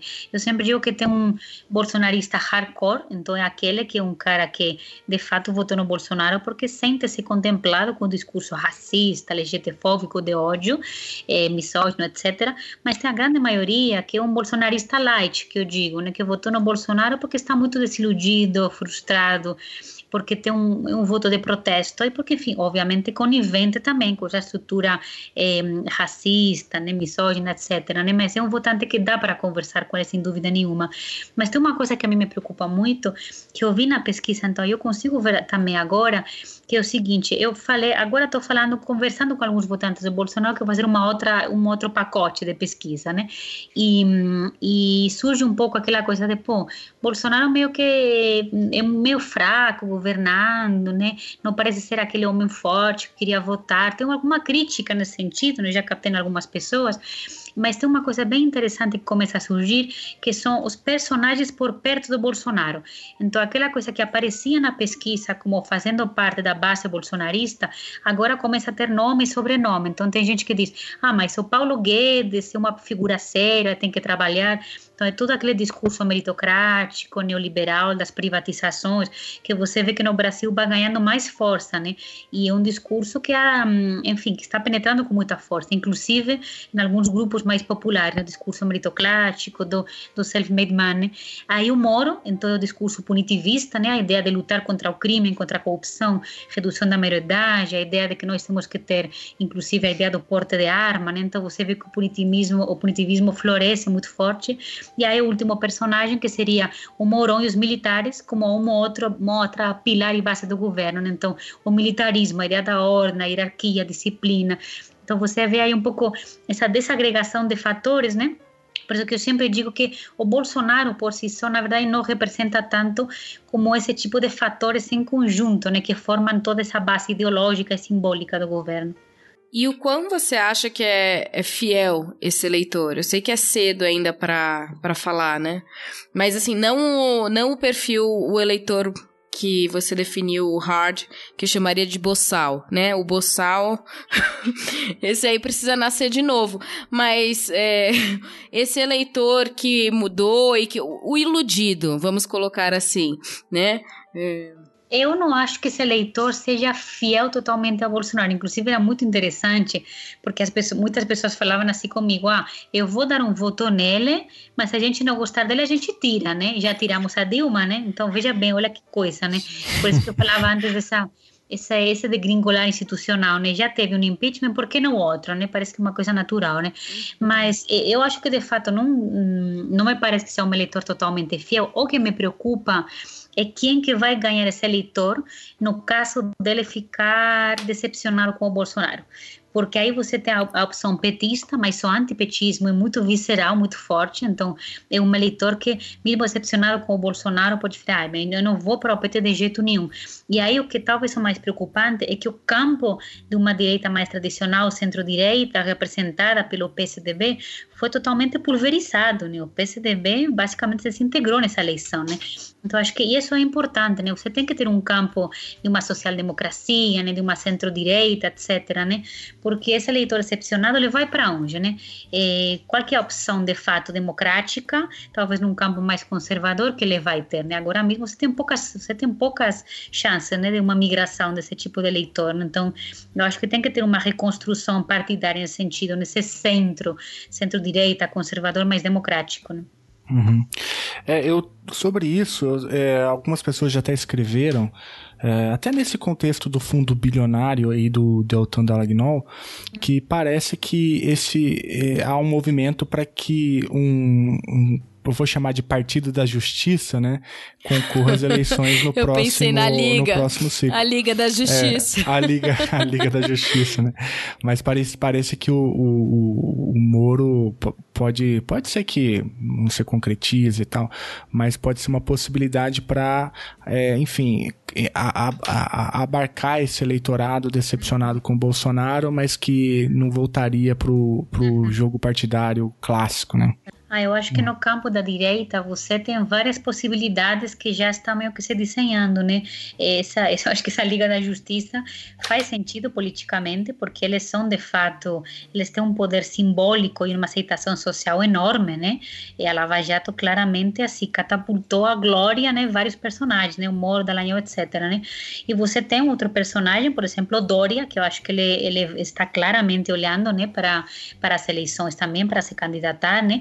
Então, eu acho que se no campo progressista não houver de fato uma alternativa bem costurada, bem arquitetada, nós podemos estar olhando aí um período, um ciclo de oito, quem sabe, 12 anos de direita, né? Porque no campo da direita, sem dúvida, já tem personagens que estão se movimentando, que se estão construindo né, nessa perspectiva, nessa projeção. Agora, no campo da esquerda, nós temos que ver um pouco, porque não tem nada.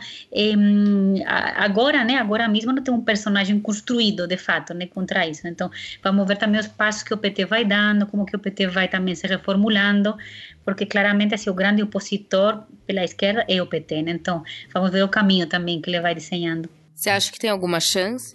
Olha, eu acho que eu sempre digo, chances de fazer uma oposição política nós temos, porque, por exemplo, vou ter um exemplo que me parece bem claro, nós temos a reforma da Previdência. É, tem bolsonarista que não quer a reforma, eu já entrevistei vários, se você entrar nas redes do Bolsonaro, você vai ver pessoas que dizem assim, presidente, eu votei no senhor, mas eu não quero a reforma, porque sou trabalhador, quero me aposentar. Então você tem janelas de oportunidade onde você pode construir uma oposição pela esquerda, né? Trazendo o trabalhador, trazendo a classe mais popular. Agora, você tem que ter uma oposição de fato real e construída fortemente pela esquerda, né? Eu, infelizmente, não vejo ainda o PT nesse papel de uma oposição robusta e fortalecida na esquerda para trazer esse eleitor que vai ser vítima das políticas neoliberais, por exemplo, ou das próprias políticas do pacote anticrime do Moro, né? Que vai aumentar a letalidade policial, e que vai aumentar, eh, eu acho que vai aumentar, enfim, os, o, as massacres, né, os massacres periféricos, eh, nós teríamos, deveríamos ter uma resposta no campo da esquerda para atrair essa população, né? Mas, infelizmente, não vejo no curto prazo uma estratégia fortemente sendo construída, né? Veremos no meio prazo. Né? E o novo? Você acha que o novo. Não, estou tentando ver se eu me candidato para um pós-doc, assim, de uns 12 anos, ou se. o novo, engraçado, né? O novo que, enfim, que não tem nada de novo, né? Não, Mas, não. pois é, né? Interessante isso do partido. Você sabe que, assim, isso eu acho muito eu acho muito preocupante isso porque o partido novo como tal eu imagino que ele vai continuar crescendo provavelmente mas tem ainda esse perfil meio que muito elitista né muito é, muito longe da população não tem esse viés demagógico populista que Bolsonaro tem que por isso atraiu muito voto né uhum. mas uma coisa que me preocupa muito é que a ideologia pregada pelo partido novo que é a ideia do estado mínimo da necessidade das reformas ultraliberais porque o estado é corrupto ineficaz ineficiente da meritocracia, são pressupostos ideológicos que estão penetrando na população. Então, você vê, por exemplo, na, em algumas entrevistas que eu faço, inclusive com setores mais populares, eu já escutei pessoas dos setores mais populares repetindo o discurso de meritocracia, da igualdade de oportunidades, do esforço, do individualismo, né, da necessidade do trabalho, eh, da ideia de que o Estado é ineficaz. E isso é perigoso, né, porque você está é um discurso que está com uma penetração forte, né, simbolicamente, né. Então, enfim, por muito que esse partido novo não tenha uma grande trajetória, ideologicamente, né, acho que essas questões têm, têm uma certa profundidade e isso é preocupante importante, né? Porque a gente precisa de uma contranarrativa, de uma luta política no campo dos valores, dos símbolos, é, enfim, para lutar contra todo esse pacote ultraliberal simbólico que está aí colocado. Oh, e já que a gente falou de, de luta por símbolos, valores, né? Um outro conceito que você usa nos seus trabalhos, especificamente em um de 2018, uma publicação naquela revista em debate, você fala em guerras culturais, né? Uhum. É, como que você usa o conceito? Porque esse é um, esse é um conceito que aparece muito hoje em dia, né? Uhum. É, em, em, diversos contextos. E como, como que você se apropriou disso? Uhum.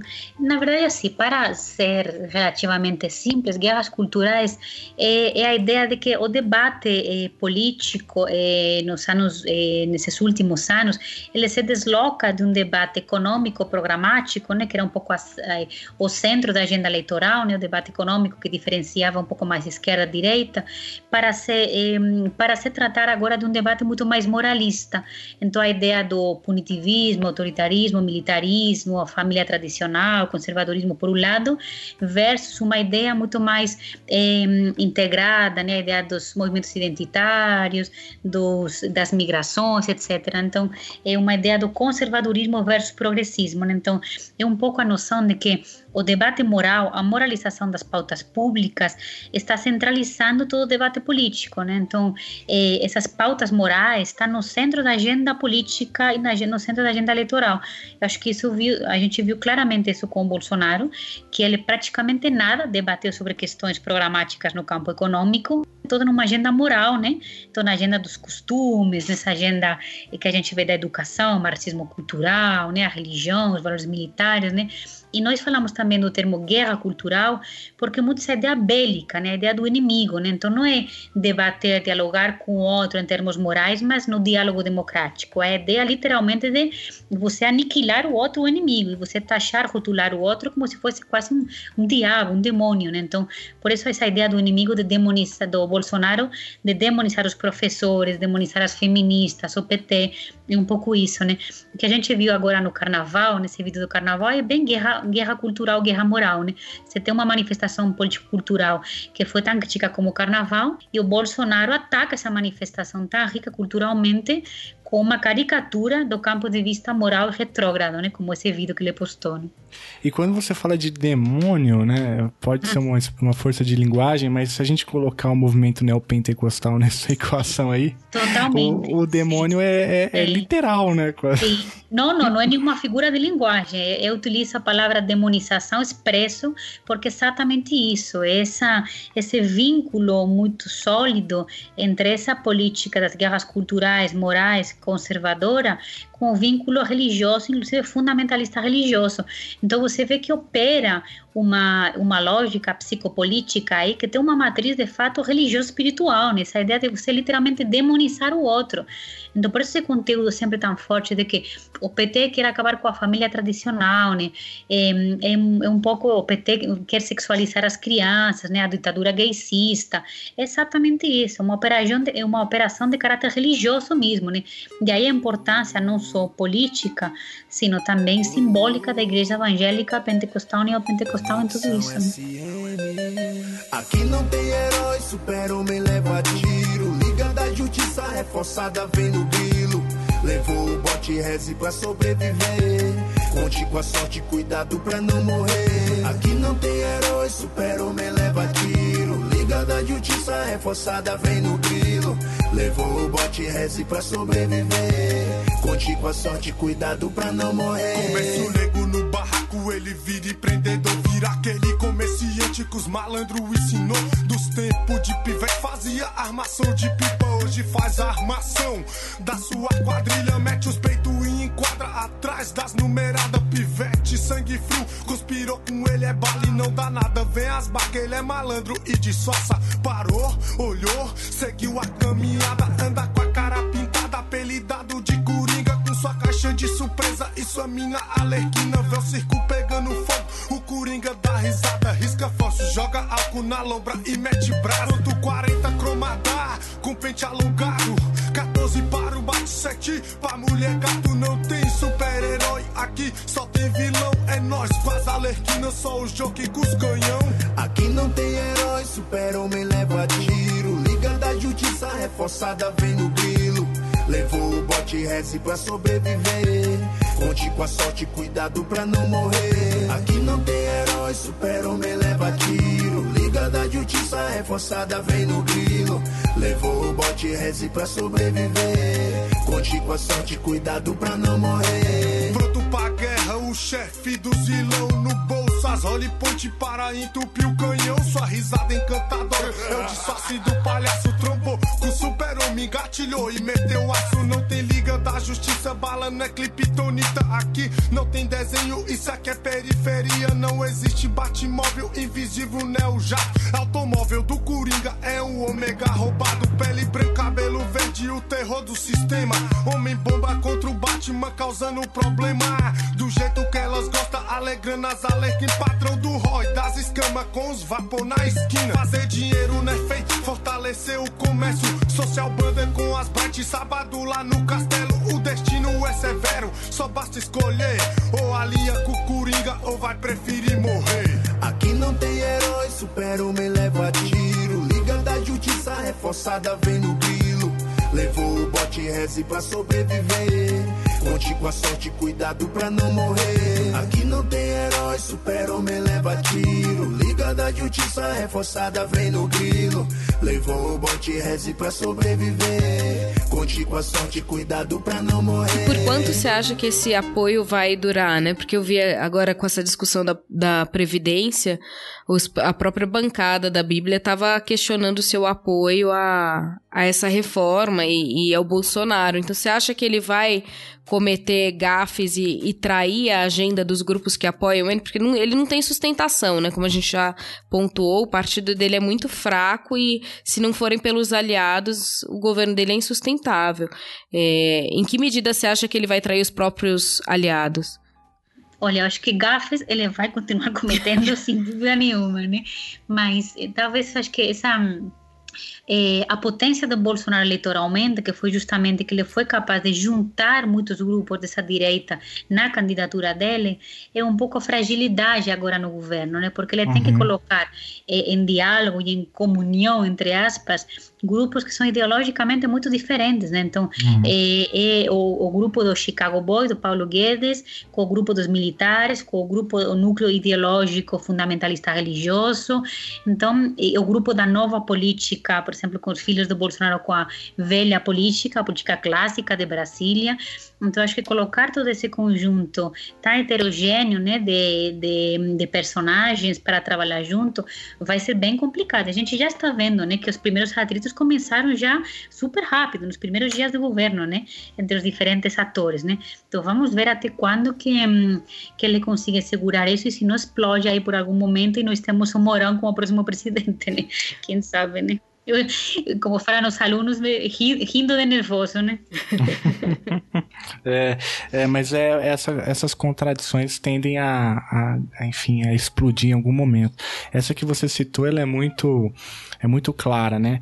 Aliás, vocês falaram do Partido Novo, alguém falou uma coisa que eu achei interessante, né? Um, um, falando que um ultraliberal no Brasil não pode ver um fascista passando que quer logo pedir carona, né?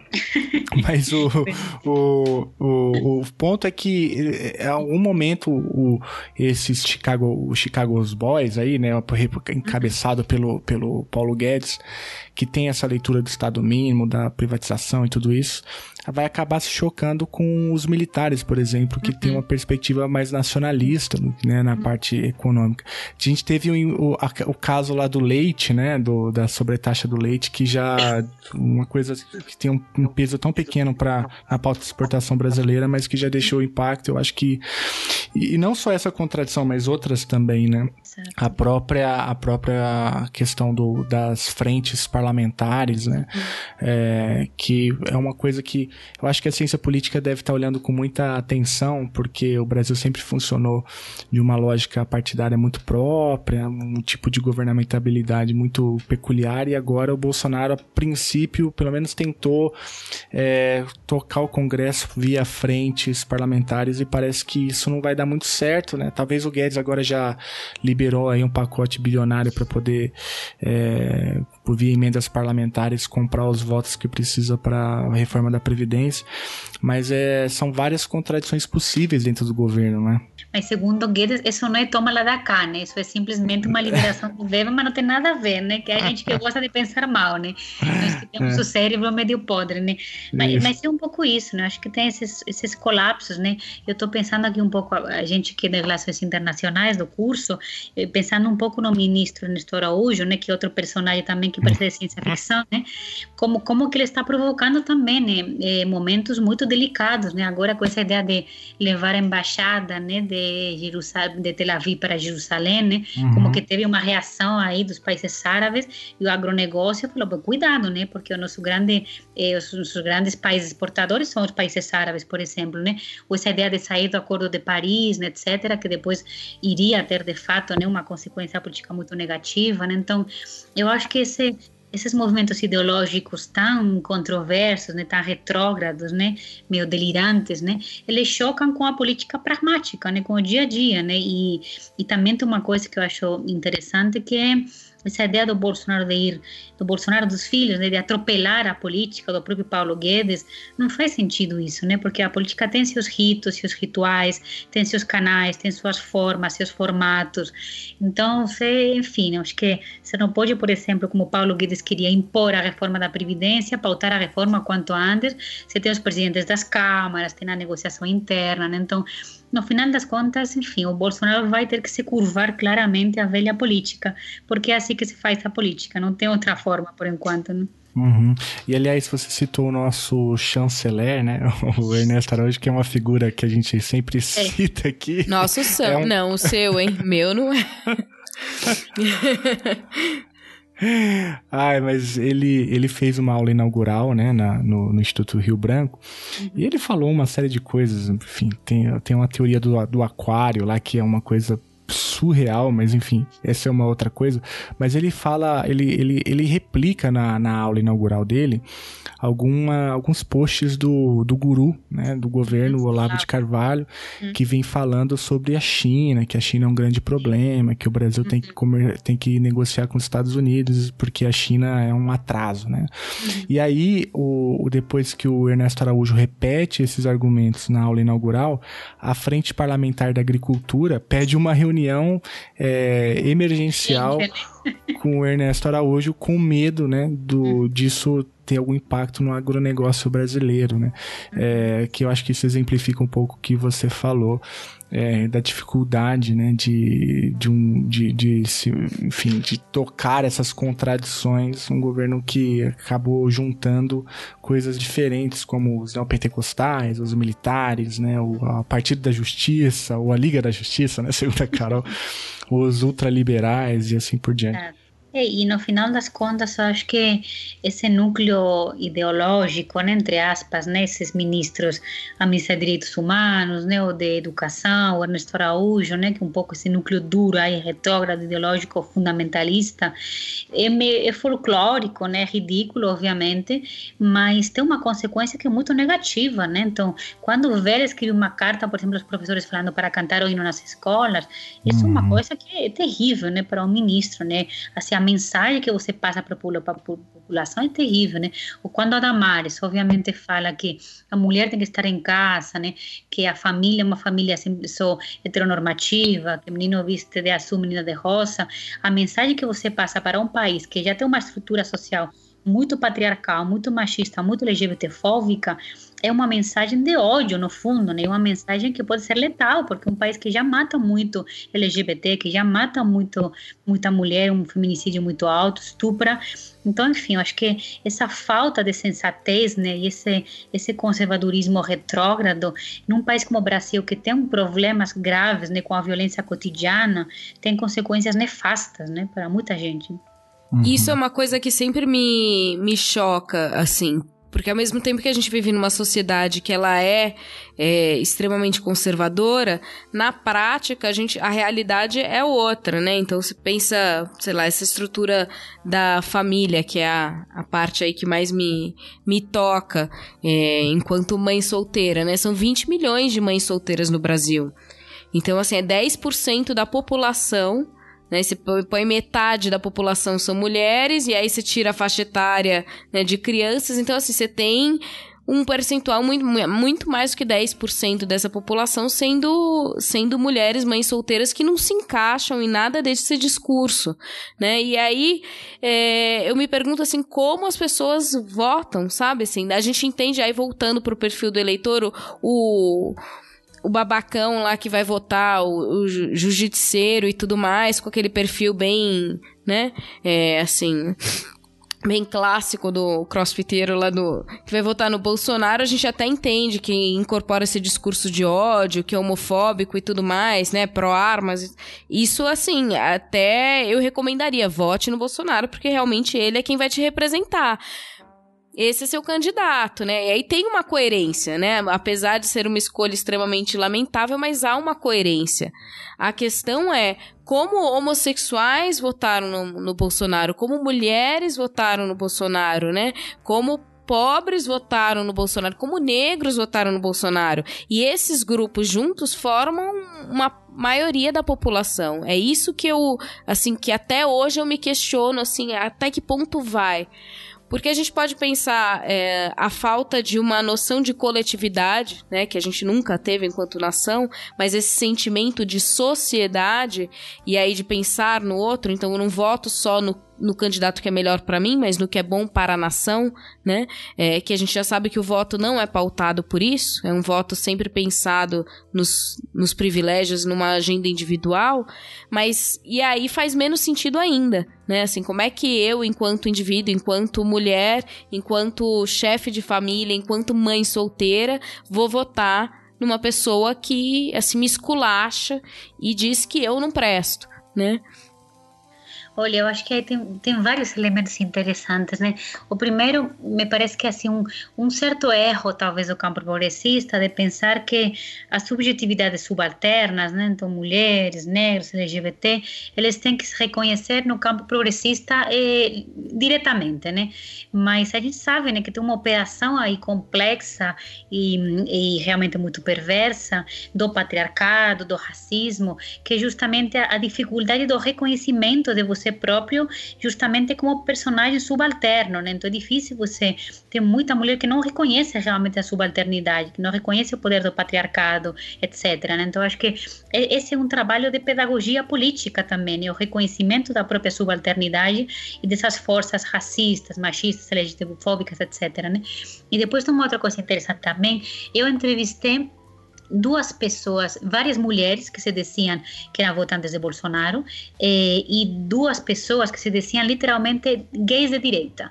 E aí eu perguntei para eles, né, como assim vocês votam no Bolsonaro sendo ele, vocês veem misógino, né, sendo ele LGBTfóbico, né? E tem uma primeira questão que aparece o tempo todo, que o que a gente falava antes desse fascismo pop, né? É a ideia de que é uma banalização do discurso de ódio. Ah, mas não é assim, professora. Não é que ele seja misógino, é que ele é meio falastrão, né? Ele fala um pouco demais, exagera, ele faz piada, né? Mas no fundo é que ele é honesto, ele é autêntico e às vezes ele se equivoca. Mas ele gosta de nós mulheres, por exemplo, só para simplificar uma das falas, né? Então, um pouco essa dificuldade de interpretar o discurso de ódio realmente que lá está contido, porque é passado por uma mensagem que parece autêntica, que parece ele parece um cara bacana porque ele não fala como os políticos, ele fala é simples, fácil, ele é autêntico, né? É a primeira coisa, né? É, então não é discurso de ódio para ele, é simplesmente uma piada, né? Uma forma de falar, né? E a outra coisa que aparecia muito claramente nas entrevistas era um fenômeno que ele é bem sutil, mas muito contundente, que é um fenômeno de culpabilização dos movimentos sociais pelos problemas que eles tentam combater. Né? Então, por exemplo, eles falavam assim: é que as feministas têm a culpa de tudo, porque vocês são histéricas, loucas, vocês querem o machismo ao contrário, vocês são umas radicais. Os gays de direita falavam a mesma coisa: que o movimento LGBT ele não quer direitos, quer privilégios, é tudo vitimismo, mimimi, é um exagero. Estaríamos muito melhor sem os movimentos, sabe? Então, toda essa operação retórica, também simbólica, de você culpabilizar a luta coletiva, a luta social, bem complexa, né? A gente pensa que tem muita brutalidade por trás, mas tem uma certa sofisticação também né, em todo esse movimento.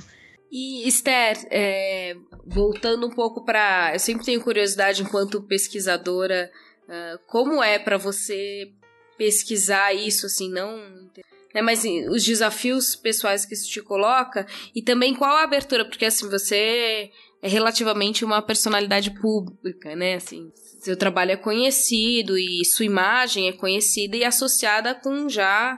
Então, de cara, as pessoas não vão achar que é alguém neutro, né? Assim, o seu posicionamento político é muito claro.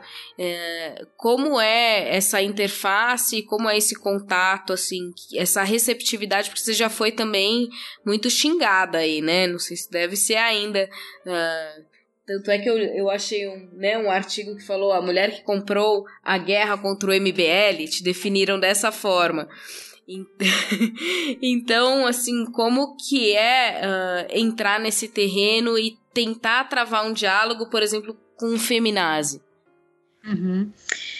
É, bom, não é fácil, né? Porque eu acho que, assim, quando eu comecei as pesquisas, né, que eu falei com as primeiras pessoas que eu falei, eu me lembro bem que uma das primeiras, por exemplo, foi um policial militar, né? Ele tinha um discurso super forte, né, sobre violência, sobre e isso, enfim, isso agride, né, porque no, no fundo são princípios que você tem que você está vendo esses princípios violentados por essa pessoa, e são coisas muito básicas nas quais você acredita, né, direito à vida, né, por exemplo, basicamente, né, então tem uma agressão aí, né, mas, mas eu acho que talvez assim o que o que mais me provoca uma certa tristeza é que você vê a maioria das pessoas tomando decisões políticas horríveis, como por exemplo apoiar o Bolsonaro, é, por questões muito problemáticas de ordem assim, por estarem muito frustradas é, pessoalmente, por ter uma tristeza muito profunda com a política, uma decepção muito grande pela maioria por ter situações, por exemplo, quando entrevisto né, classes mais populares, né, por ter situações de trabalho terríveis, né, por ter uma,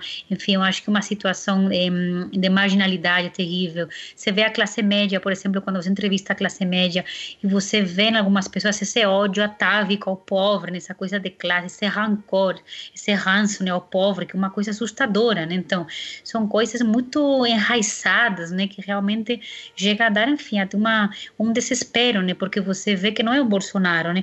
Bolsonaro é simplesmente assim um sintoma, né? Mas poderia ser qualquer outro, né?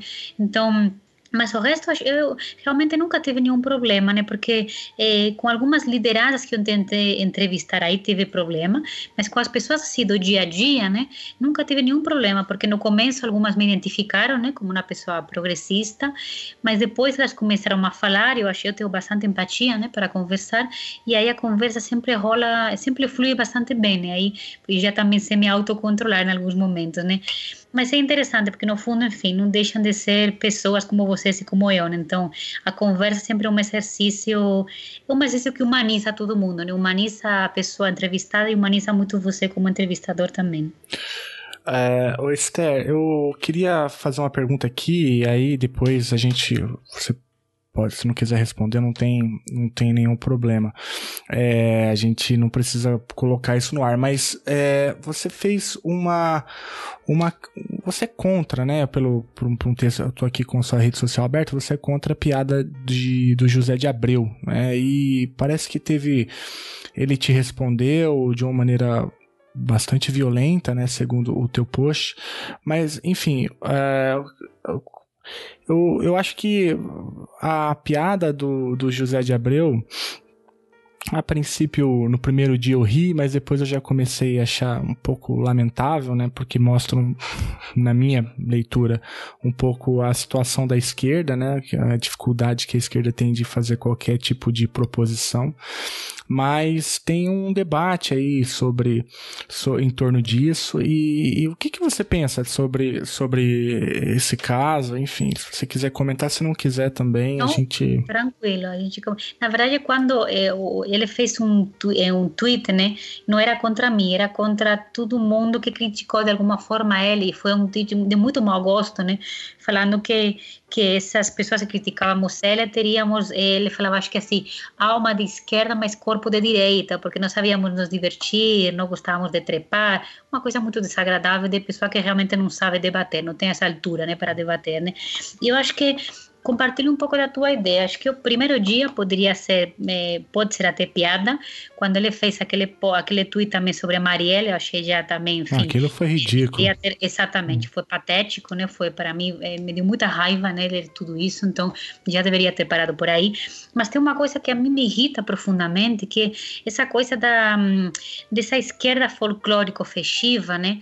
Que não entende que num certo momento pode ser interessante uma piada, até como coisa, enfim, de você você romper aí um simbolismo né, de uma luta meio psicológica né, contra o fascismo, mas que não está funcionando. Então, pronto, né? não está funcionando porque nós temos coisas muito sérias a debater. Eu insisto, a reforma da Previdência está chegando, nós temos planos de privatização, nós temos uma militarização do ambiente político das escolas, né? Nós temos a igreja evangélica como um elemento político importante para dialogar. Temos questões muito sérias. Nós temos os jovens da periferia morrendo, o pacote anticrime de Moro que vai matar mais jovens ainda. Então não dá para malgastar mais tempo temos que trabalhar em coisas muito sérias, né? Eu acho que uma coisa também que, eh, que eu acho que eu, eu quis também provocar nesse meu post é que teve gente que falou assim: ah, mas é interessante para o outro lado ver como que o governo Bolsonaro é ridículo, porque você confronta eles com o ridículo, né? É interessante para você ter meio que essa confrontação aí de uma coisa delirante com outra coisa, de uma psicóloga foi muito interessante, a Rita Almeida, que falou um uhum. pouco isso, né? Um delírio trata-se contra o delírio, né?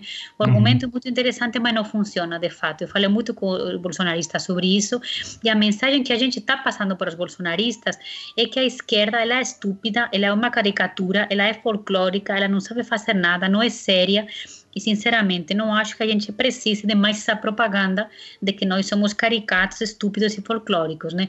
Porque uma é hora de trabalho, né? De trabalho sério, né? Então, acho que essa coisa festiva tem seu momento, e o momento claramente não é agora. Acho que a gente não está para festa, né? Sinceramente, nós estamos para arregaçar a manga e trabalhar duro.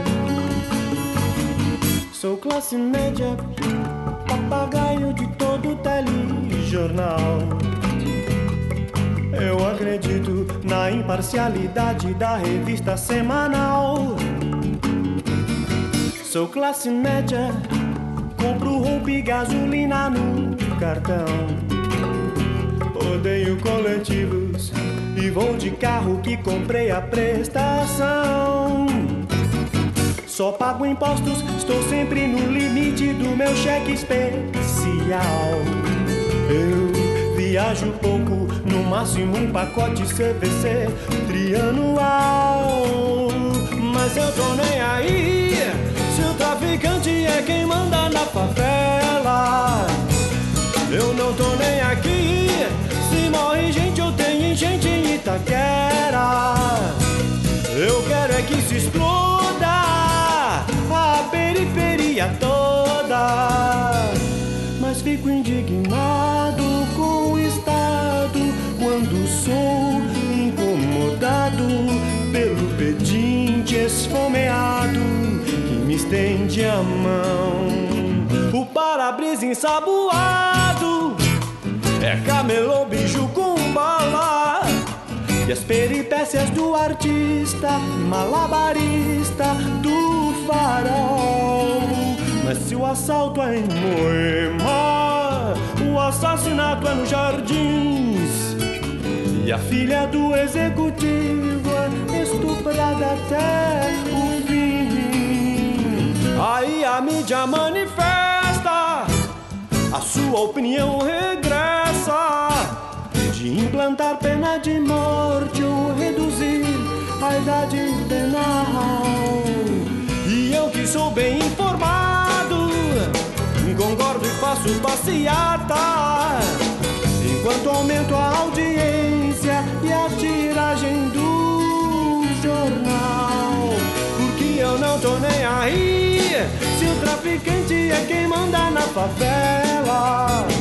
Eu não tô nem aqui se morre gente ou tem enchente em Itaquera. Eu quero é que se exploda a periferia toda a tragédia só me importa quando bate mais fácil condenar quem já cumpre pena de vida.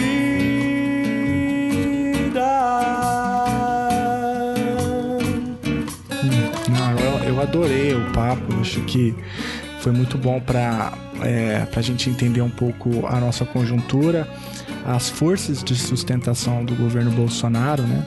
E também é, foi muito legal conversar com você porque a gente aqui, a gente, a gente é um podcast de divulgação científica, né? Então, é, o seu trabalho tem um rigor metodológico, né? De uma seriedade muito, muito grande. Então, enfim, fica aí a dica para os ouvintes leiam os textos da Esther Solano se você quer entender o Brasil nos últimos ah, nos últimos 5, 6 anos, não é? De 2013 para cá. Acho Olha, vai... para, não, para não acabar com uma mensagem aí melancólica, eu acho que, que, que no fundo é natural, né? Porque nós estamos inseridos né? nesse, nesse fundo do pulso, né? Mas, mas eu acho que é importante a gente ver e enxergar também que tem muita potência também criativa, de luta, né? Muita potência de rebeldia. Olha aí a mensagem da Mangueira, por exemplo, no Carnaval, foi maravilhoso esse momento, né? Ou você uhum. vê muita juventude, né? Por exemplo, enfim, é, mulheres muito jovens, jovens, né, se colocando como feminista, né, a luta dos jovens periféricos, né, as batalhas do Slam, de rap, né, como que eles lutam, né, da forma e na estética deles, né, então eu acho que nós temos muita potência criativa, né, muita potência de, de, de contestação. No final das contas, Bolsonaro não ganhou por 80%, né, ele ganhou com uma margem que não foi tão ampla assim, né? tem de fato muita resposta e muita reação. O que eu acho que nós temos que pensar muito bem para arquitetar uma saída institucional e uma luta política e simbólica, né, pelos valores também. Nós temos que disputar política eleitoralmente, temos que disputar valores também, mas eu acho que nós temos aí uma potência criadora que, que enfim, que vale muito a pena cuidar. Né? Ai, obrigada, é. já estou me sentindo melhor. Muito bom. Não, mas eu acho que é bom. isso. Eu acho que, que a esperança está na base, né? É, a gente discutiu muito a, o topo e a camada política, uh, mas a gente não falou tanto da base assim. E se no cenário político em Brasília e em termos de partidos a gente tem pouca representação e talvez pouca possibilidade ainda de revirar, né, virar essa mesa, mas na base a gente tem movimentos mais fortes crescendo, então talvez a, a esperança venha de fato da base, né?